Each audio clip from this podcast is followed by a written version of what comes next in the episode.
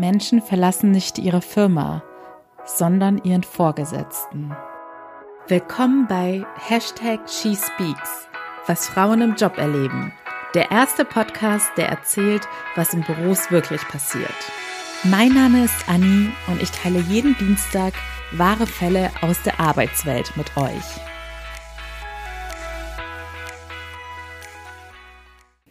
Hallo ihr Lieben, hier bin ich wieder nach dem Intro. Und das Eingangszitat der heutigen Folge war von, ja, jetzt musste ich selber noch mal kurz nachschauen. Das Zitat ist von Marcus Buckingham in der Originalform, natürlich auf Deutsch übersetzt, wie meine meisten Zitate. Deshalb klingt sie auch immer etwas holprig. Und Marcus Buckingham ist laut Google ein Autor und ein Motivationsspeaker aber ist ja auch zweitrangig, von wem die Zitate sind. Hauptsache, deren Inhalt ist relevant für die Folge. Und in dieser Folge geht es, surprise, surprise, mal wieder um Führungskräfte, aber um ein ganz spezielles Thema. Wir haben uns ja schon mit dem Thema Mobbing auseinandergesetzt, aber da war es Mobbing auf derselben Hierarchieebene, also Mitarbeiter gegen Mitarbeiter. Und dieses Mal geht es um das Thema Bossing. Das heißt, es ist, also ich komme nachher nochmal explizit auf die Definition und alles weitere, aber kurz erklärt ist der Unterschied zwischen Bossing und Mobbing einfach der, dass der Vorgesetzte seine Untergebenen mobbt oder seinen Untergebenen. Aber nun kommen wir erstmal zu Anjas Fall. Anja erzählt zu Beginn ihrer E-Mail, dass sie vor dieser Erfahrung, von der sie uns nun berichtet, bereits eine Ausbildung gemacht hat und dort leider auch eher schlechte Erfahrungen gesammelt hat und dass sie dann deshalb erstmal aus der Arbeitswelt flüchten wollte und ein Studium begann. Aber nichtsdestotrotz musste sie auch während des Studiums Geld verdienen und hat deshalb als Verkäuferin in einem Kosmetikladen gearbeitet. Sie schildert, dass die ersten Monate wirklich super verliefen und sie glücklich war, dass sie endlich auch mal positive Erfahrungen bei einem Job und vor allem auch mit einem angenehmen Team sammeln konnte. Dann kam allerdings eine neue Filialleitung. Anja erklärt, dass ihr Team davor nie eine feste Leitung hatte, also dementsprechend auch keinen direkten Vorgesetzten und dass immer die Filialleitungen von anderen Läden dem Team dann gezeigt haben, wie die Dinge funktionieren und somit ist das Team dann auch recht selbstständig klargekommen.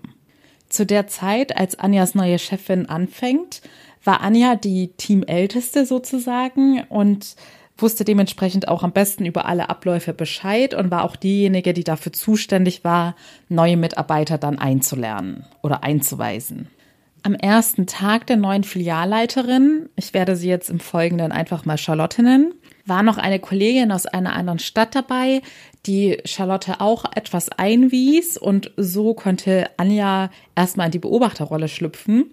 Aber sie beschreibt, dass ihr sofort ihr strenger Tonfall aufgefallen ist und dass es fast schon etwas Bissiges hatte und sie das Gefühl hatte, dass es demonstrativ dominant wirken soll. In den kommenden Wochen sollte sich dann dieser erste Eindruck weiter verstärken. Anja erzählt, dass es nicht nur ihre subjektive Wahrnehmung war, sondern dass sich das gesamte Team darüber einig war. Außerdem war es auch so, dass Charlotte selbst von sich sehr viel hielt als Führungskraft und das auch dementsprechend so kommuniziert hat, dass sie sozusagen die ideale Führungskraft sei. Ihr Verhalten jedoch spiegelte diese Selbsteinschätzung überhaupt nicht wider. Zu Beginn reichte ihr Anja sozusagen die Hand und bot ihr an, jederzeit für sie da zu sein, falls sie irgendwelche Fragen hat oder einen Ratschlag braucht, da sie sich schließlich schon sehr gut in der Filiale auskannte. Daraufhin nahm Charlotte sie allerdings zur Seite und Anja hat hier das Wort fauchen verwendet, also sie fauchte sie an und sagte ihr, dass sie sich von einer Aushilfe nichts sagen lassen würde. Also kurz aus dem Off, ich würde mal behaupten, selbst wenn das nicht in einem zickigen Unterton gesagt worden wäre, wäre der Inhalt schon einfach unter der Gürtellinie. Da sich Charlotte auch nicht wirklich einweisen oder helfen lassen wollte, sind ihr dann dementsprechend auch mehrere Fehler unterlaufen. Anja erzählt, dass dann immer das Team dafür verantwortlich gemacht wurde und diese Fehler ausbügeln musste, vor allem auch bei Fehlern Umgang mit Kunden. Charlotte schien wenig kundenorientiert zu sein und dies spiegelte sich dann auch sehr schnell in den Google-Bewertungen der Filiale wider, wo Charlotte dann teilweise sogar namentlich erwähnt worden ist.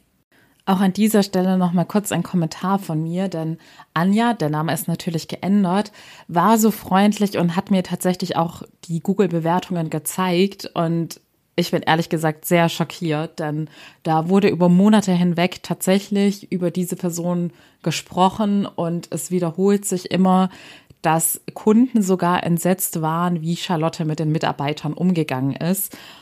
Also ich habe gerade eben noch mal kurz durchgescrollt und bin echt etwas sprachlos, weil ich meine, es ist immer schon mal eine Barriere, einen Kunden dazu zu animieren, eine Bewertung zu schreiben. Und natürlich ist man immer geneigter dazu, das zu tun, wenn man eine schlechte Erfahrung gemacht hat.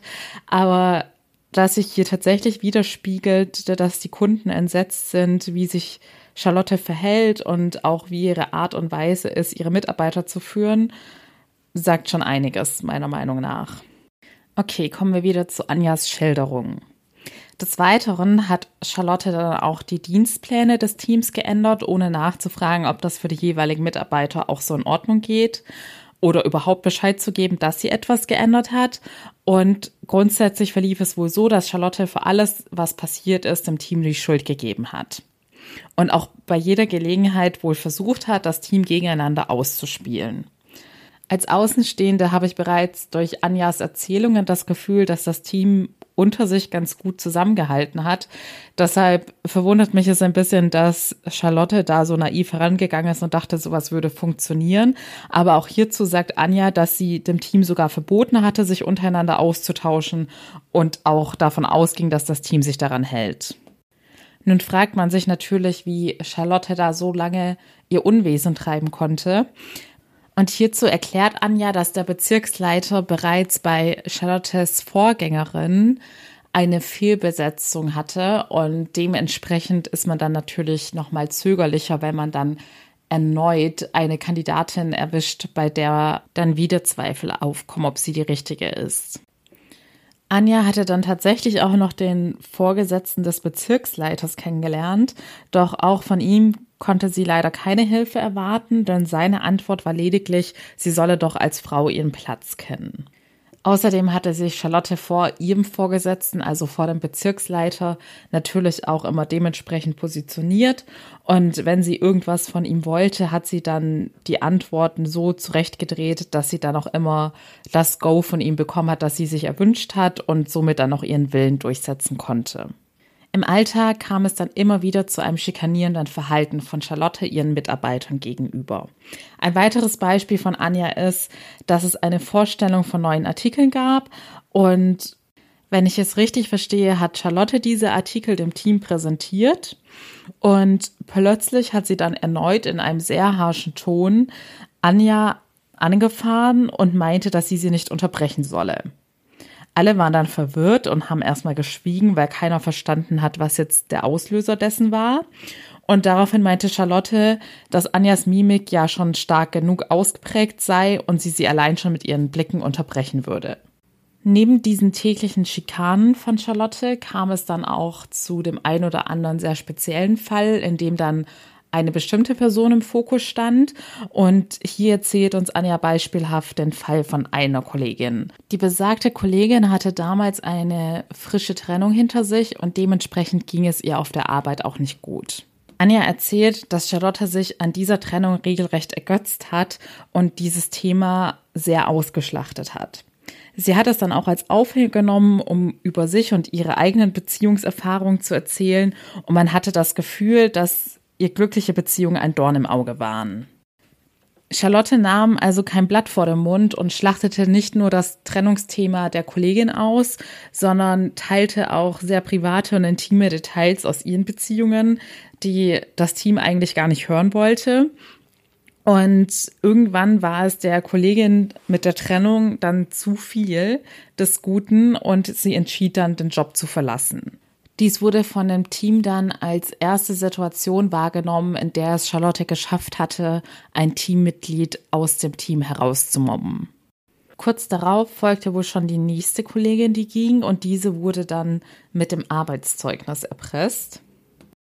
Da hat jetzt Anja nicht im Detail erläutert, womit sie erpresst wurde, aber ich gehe jetzt mal davon aus, man ist ja immer sozusagen auf den Arbeitgeber angewiesen, wenn es um das Arbeitszeugnis geht, dass da dann wahrscheinlich noch irgendwas gefordert wurde, vielleicht irgendwelche Sonderschichten oder sowas. Aber wie gesagt, das wäre jetzt einfach nur meine Interpretation. Daraufhin kam dann eine neue Mitarbeiterin ins Team, die dann dementsprechend natürlich auch noch nicht so mit den bestehenden Mitarbeitern connected war und auch Charlotte noch nicht einordnen konnte. Und so kam es dann, dass Charlotte diese neue Mitarbeiterin genutzt hat und sie dann quasi auch für sich als Spitzel eingesetzt hat. Und mit Hilfe der neuen Mitarbeiterin gelang es ihr dann wohl auch, ein neues Teammitglied zum Gehen zu bewegen. Beziehungsweise in diesem Fall war es da nicht so, dass die Mitarbeiterin das Feld freiwillig geräumt hatte, sondern sie wurde gekündigt, denn die neue Mitarbeiterin hatte plötzlich behauptet, dass die ältere Mitarbeiterin, also älter im Sinne von schon länger im Team, sie immer beleidigen würde und sie ständig von der Arbeit abhalten würde. Daraufhin wurde die ältere Mitarbeiterin dann gekündigt. Und auch nochmal hier interessant, es hat sich hierbei um eine Vollzeitstelle gehandelt, also nicht wie bei Anja um einen Aushilfsjob, was dann natürlich nochmal viel gravierender für die betreffende Person ist. Diese neue Kollegin ist dann kurz darauf aber wohl auch schon wieder gegangen. Vielleicht hatte sie dann ja auch durchschaut, wie Charlotte wirklich tickt. So, ich hoffe, ihr blickt bei den ganzen Abgängen noch durch. Falls nicht, kurz Zusammenfassung. Charlotte hat es wohl innerhalb weniger Monate geschafft, dass sehr viele Teammitglieder freiwillig gegangen sind oder gehen mussten.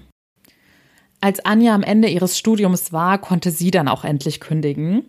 Doch das hat Charlotte dann wohl auch nicht gepasst, denn sie wollte sie dann fristlos entlassen, also quasi sofort freistellen, ohne das Gehalt vorzuzahlen, obwohl sie ganz genau wusste, dass Anja das Geld noch brauchte. Aber Anja hat sich das zum Glück nicht gefallen lassen und dann auch hier über die Personalabteilung nochmal klären können, dass sie ihr Gehalt bis zum Ende bezahlt bekommt. Sie betont aber, dass die Personalabteilung trotz dessen, dass sie ja dann von diesem Vorfall berichtet hat, da nicht weiter nachgeforscht hatte. Außerdem scheint die Situation auch insgesamt nicht sehr schön gewesen zu sein, da Charlotte sie wohl wirklich direkt rausschmeißen wollte, was dann für Anja auch eine sehr demütigende Situation war. Zum Schluss erzählt Anja nochmal, dass, so wie man es ja auch schon ein bisschen raushören konnte, das Team untereinander sich wirklich super verstanden hatte. Und dadurch, dass Charlotte dann ständig gelästert hat und wahrscheinlich auch ständig mit anderen Leuten aus dem Team, konnte sich das Team untereinander austauschen, was da so geredet wurde und worüber Charlotte herzog. Und es stellte sich dann heraus, dass sich Charlotte scheinbar von allen Teammitgliedern in irgendeiner Art und Weise bedroht gefühlt hatte. Also von einer Person hatte sie sich irgendwie bedroht gefühlt oder es hatte sie getriggert, dass diese Person schon sehr lange verheiratet und scheinbar glücklich in ihrer Ehe war, während Charlotte dies bei sich nicht so wiederfinden konnte im Privatleben. Bei den Aushilfen war es wohl so, dass sie deren jugendliches Alter gestört hat, weil sie schon etwas älter war. Und bei den Studentinnen hat es sie gestört, dass diese dann einen Bildungsvorsprung ihr gegenüber hatten. Zu den Studentinnen hat dann ja auch Anja gezählt. Und hierzu sagt Anja auch nochmal, dass es sowieso bei ihr oder in der Beziehung zwischen Charlotte und ihr immer ein grundlegendes Problem war, dass Charlotte davon ausging, dass Anja ihr den Job wegnehmen könnte. So, das war der Fall. Erst nochmal herzlichen Dank an Anja, dass du mir all diese detaillierten Infos geschickt hast und dir so viel Zeit genommen hast. In dem Fall waren eigentlich sehr viele verschiedene Themen drin, was zeigt, wie gravierend dieser Fall ist. Deshalb fiel es mir auch erst schwer, ein übergreifendes Thema zu finden.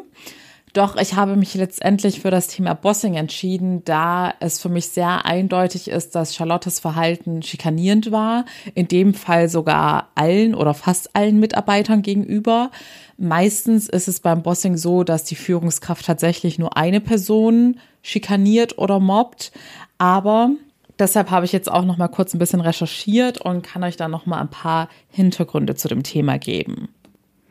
Also, laut Definition ist Bossing ein ständiges Schikanieren einzelner Mitarbeiterinnen durch Vorgesetzte mit der Absicht, sie von ihrem Arbeitsplatz zu vertreiben. Und jetzt, wo ich die Definition, nachdem ich euch den Fall erzählt habe, nochmal höre, glaube ich, dass es doch ganz gut den Nagel auf den Punkt trifft. Natürlich den Nagel auf den Kopf trifft. Also ich habe es leider immer nicht so sehr mit Sprichwörtern, aber das habt ihr vielleicht schon gemerkt. Denn in Anjas Fall ist ja genau das passiert. Wie gesagt, das einzige Besondere war, dass es tatsächlich gleich mehrere Untergebene getroffen hat. Beim Bossing ist es nämlich auch so, dass die Attacken des Chefs dabei meist total willkürlich und sehr verletzend sind und dass die Person, also der Vorgesetzte, der mobbt, auch darauf abzielt, sich nicht friedlich zu einigen, sondern eher dafür sorgt, dass die bereits bestehenden Gräben nur immer weiter vertieft werden. Bossing ist genauso wie Mobbing in Deutschland strafbar. Ich hatte bereits in der Folge Mobbing am Arbeitsplatz Teil 2 im Detail erklärt, wie das alles in Deutschland gesetzlich geregelt ist, beziehungsweise wie Mobbing rechtlich gesehen definiert wird, damit es strafbar wird. Und beim Bossing ist das eigentlich fast eins zu eins das Gleiche. Hier gilt auch Voraussetzung dafür, dass es sich um einen strafbaren Fall handelt, ist ein systematisches und zielgerichtetes Vorgehen. Sonst könnte man es wieder als Ausrutscher interpretieren. Zweitens muss es wiederholt vorkommen. Das heißt, das ganze Geschehen muss wirklich bestmöglich dokumentiert werden. Und drittens, das ist jetzt der einzige Unterschied zu Mobbing, ist das Thema Hierarchieebenen. Denn der Hauptunterschied zu Mobbing ist nun mal, dass beim Bossing der Mobber ein Rang höherer ist. Zu dem Punkt mit der Dokumentation wollte ich euch noch den Tipp geben, dass ihr einfach bei Google Muster Mobbing Tagebuch eingeben könnt und da findet ihr zahlreiche Musterbeispiele, die ihr dann quasi einfach nur ausdrucken und ausfüllen müsst, falls ihr so eine Dokumentation führen solltet, weil da sind dann auch alle wichtigen Punkte, die im Zweifelsfall vor Gericht erwartet werden, mit drin. Außerdem solltet ihr natürlich darauf achten, dass ihr alles, was ihr irgendwie in Form von Fotos etc. und Zeugen festhalten und belegen könnt, dann auch sauber festhaltet. Da gilt wirklich immer lieber zu viel als zu wenig. Außerdem hilft dieser Dokumentationsprozess auch irgendwie der Seele, indem man dann das Gefühl hat, dass man jetzt auch aktiv wird und nicht mehr nur Opfer ist, sondern jetzt auch wirklich die Zügel in die Hand nimmt und etwas dagegen tut.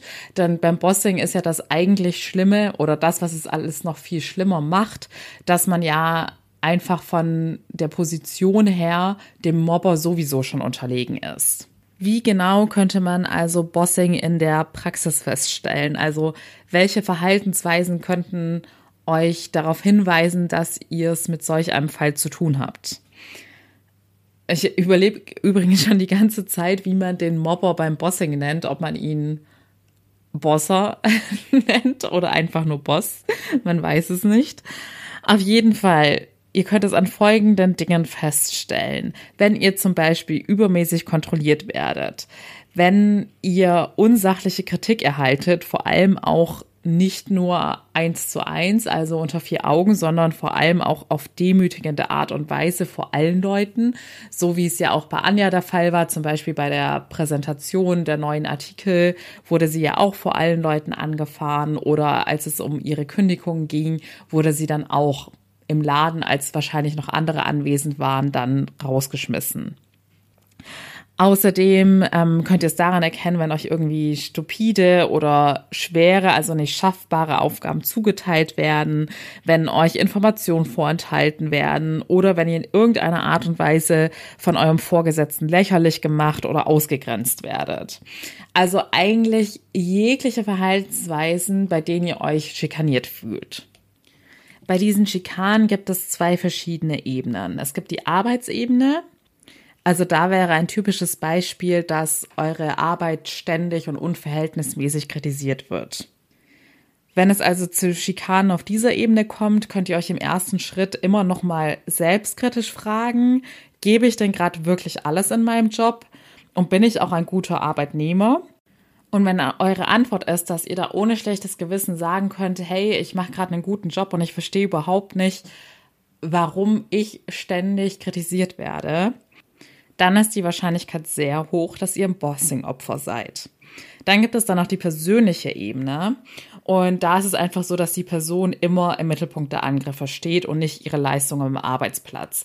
Also wenn es dann wirklich um irgendwelche persönlichen Beleidigungen geht oder jetzt zum Beispiel in Anjas Fall würde ich sagen, diese Sache mit der Kollegin, die eine Trennung hinter sich hatte, dass dieses Thema so ausgeschlachtet worden ist, das wäre dann auf jeden Fall ein Thema auf der persönlichen Ebene.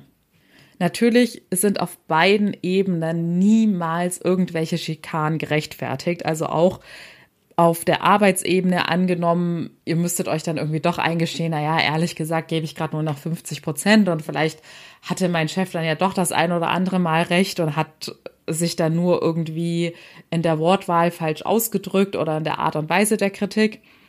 Selbst dann wäre euer Chef selbstverständlich nicht dazu berechtigt, sich so schikanierend zu verhalten. Aber in dem Fall hättet ihr halt einfach selber noch mehr Handlungsoptionen und könntet erstmal schauen, wie sich das Verhältnis bessert, wenn ihr etwas an eurer Arbeitseinstellung ändert. Beim Bossing gibt es auch eine sogenannte Wirkungskette oder manche nennen es auch Gewaltspirale. Denn es ist so, dass das Bossing-Opfer bei den ersten Vorfällen meist total überrumpelt und perplex ist und selbst davon ausgeht, dass es sich jetzt nur um einen Ausrutscher des Chefs handelt. Und dementsprechend reagieren da viele Mitarbeiter noch gar nicht unmittelbar. Und genau das ist dann eben fatal, dass man diese ersten Vorfälle quasi über sich ergehen lässt und dadurch betreibt der Chef dann das Bossing immer weiter und es kommt ein zweites, ein drittes, ein viertes Mal vor. Und wenn dann das Mobbing-Opfer immer noch nicht reagiert, dann hat es sozusagen verloren. Beziehungsweise dann ist es wirklich zum Bossing-Opfer geworden. Denn der Chef hat dann sozusagen sein demütigendes Frustventil gefunden und kann es dann immer wieder benutzen. Und da wären wir auch schon bei den Ursachen des Bossings, denn wie bei so vielen Problemen ist es so, dass die Ursache tief in der Person oder in der Auslöserperson, sage ich jetzt mal, selbst verankert ist. Und das ist dann meist ein geringes Selbstwertgefühl. Und dementsprechend werden dann Mitarbeiter, die mehr Stärke ausstrahlen als sie selbst oder vielleicht auch irgendwie ein anderes Bildungsniveau haben und einfach fachlich besser qualifiziert sind. Also so war das ja jetzt ja auch in Anjas Fall, dass sie ein Studium hatte, das dann Charlotte höchstwahrscheinlich nicht hatte. Also das entnehme ich jetzt einfach mal der Erzählung. Und dementsprechend fürchten solche Führungskräfte dann um den Verlust ihrer Machtposition. Neben einem mangelnden Selbstwertgefühl kommt auch Unsicherheit hinzu, zum Beispiel wenn jemand noch nicht besonders viel Führungserfahrung hat. Und wer dann hier unsicher ist, möchte das eben dementsprechend kaschieren, weil er seinen Autoritätsverlust fürchtet. Ziel des Bossings ist also ganz klar die Einschüchterung der Mitarbeiter und auch das Loswerden dieser Person. Denn beim Bossing wird sozusagen eine Zermürbungstaktik gefahren, damit die Mitarbeiter dann langfristig einfach selber gehen. Häufig wird das auch bei Mitarbeitern angewandt, die irgendwie einen besonderen Kündigungsschutz haben und dementsprechend schwer kündbar sind und die der Chef dann nur loswerden kann, wenn es für sie so schrecklich ist, dass sie selber das Feld räumen. Also in Anjas Fall kam ja beides vor, dass Leute freiwillig gegangen sind und dass Leute gehen mussten. Was kann man also machen, wenn man Bossing-Opfer wird? Ich würde zunächst mal, nachdem ihr, wie ich es euch vorhin beschrieben habe, die Situation erst nochmal versucht, so objektiv wie möglich zu analysieren. Also hierzu könnt ihr euch natürlich auch mit Kollegen austauschen, ob sie das auch so wahrnehmen. Denn man lässt sich halt doch oft auch von der subjektiven Wahrnehmung irgendwie täuschen. Aber wenn man den Zuspruch von anderen Kollegen oder Kolleginnen hat, die einem bestätigen, dass man schikaniert wird und dass das Verhalten nicht in Ordnung geht, dann wäre meiner Meinung nach der erste Schritt immer das persönliche Gespräch mit dem Vorgesetzten zu suchen. Aber hier solltet ihr euch natürlich darauf gefasst machen, dass ihr auf eine Abwehrhaltung treffen werdet und dass da wahrscheinlich eher in den wenigsten Fällen ein Happy End das Resultat sein wird, aber das ist nun mal der erste formale Schritt, den man immer gehen sollte. Ihr könnt in dem Zusammenhang auch überlegen, je nachdem, wie euer Unternehmen strukturiert ist, ob ihr jemanden quasi als neutrale Person aus der Personalabteilung mit einbezieht. Wenn dann dieses Gespräch nicht zum Erfolg geführt hat, hilft nur noch die Dokumentation. Da könnt ihr, wie gesagt, ein Musterdokument ergoogeln und das dann auch nutzen. Und das müsst ihr dann wirklich mindestens ein paar Wochen, wenn nicht sogar Monate durchziehen und ordentlich pflegen, damit das auch wirklich als Dokumentation anerkannt wird. Und im letzten Schritt bleibt euch dann immer noch die Wahl, zieht ihr in den Kampf, also sozusagen, dass ihr dann wirklich rechtliche Schritte geht? Oder ist es euch das Ganze nicht wert? Oder ist der Chef sowieso in so einer Position, dass die Aussichtschancen oder die Gewinnchancen für euch so gering sind, dass es doch mehr Sinn macht, einfach einen anderen Arbeitsplatz zu suchen? Also ich finde, das ist auch nie, ich würde diese Variante nie so bezeichnen, dass man dann die Flucht ergreift, denn in der Hinsicht ist es wirklich so, der Klügere gibt nach und man kann es eben oft nicht beeinflussen. Man sitzt manchmal im kürzeren Hebel, gerade wenn es sich um den Chef handelt. Und dann hat man immer mehr davon, wenn man das Feld räumt. Und meiner Meinung nach ist man dann auch ein Gewinner, der geht und sollte sich da nicht irgendwie für schämen, so nach dem Motto, ich habe jetzt aufgegeben. Ich persönlich habe glücklicherweise noch keinen Fall von Bossing erlebt. Ich hatte dafür ganz andere verrückte und nicht so angenehme Führungskräftetypen erlebt. Und deshalb kann ich auch hier aus Erfahrung sagen, dass ich im Nachhinein immer so erleichtert und wesentlich glücklicher war, wenn ich nichts mehr mit diesen Personen zu tun hatte. Denn wenn man tagtäglich auf der Arbeit mit sowas auseinandergesetzt ist, und das ist dann ja auch wirklich Psychoterror, dann raubt ein das jegliche Energie, den Schlaf und auch ja, im Endeffekt die ganze Lebensfreude. Also denkt immer dran, wie viel Zeit ihr auf der Arbeit investiert. Ich bin froh, dass Anja in dem Fall dort einen Aushilfsjob hatte und nicht lebenslänglich auf diesen Job angewiesen war.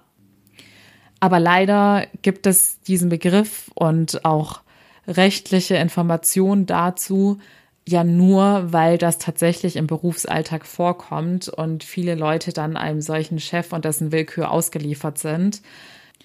Deshalb wünsche ich allen Betroffenen ganz viel Kraft und vor allem Mut, etwas an der Situation zu ändern und macht euch bewusst, dass ihr nicht daran schuld seid und dass es keinen Grund gibt, sich dafür zu schämen, sondern dass der einzige Ausweg ist, dass man sich vertrauensvoll an die richtigen Personen wendet und nicht darüber schweigt. Denn darauf hoffen diese Mobber immer, egal ob auf derselben Hierarchieebene oder beim Bossing, Unterbewusst spekulieren solche Leute, die sich sozusagen Opfer suchen, immer darauf, dass die Leute sich auch wie Opfer verhalten und dementsprechend nicht reagieren und alles über sich ergehen lassen. Also gibt ihnen nicht diese Genugtuung. Ihr habt letzten Endes immer die Macht über euer eigenes Verhalten und eure Reaktion. So, das war's für heute. Ich hatte euch ja letztens angekündigt, dass ich bald Gäste einladen werde, damit wir die Themen auch gemeinsam diskutieren können. Und ich bin jetzt glücklicherweise endlich mit meinem Studium fertig. Das heißt, ich kann dem Podcast wieder mehr Zeit widmen und es geht dann bald los.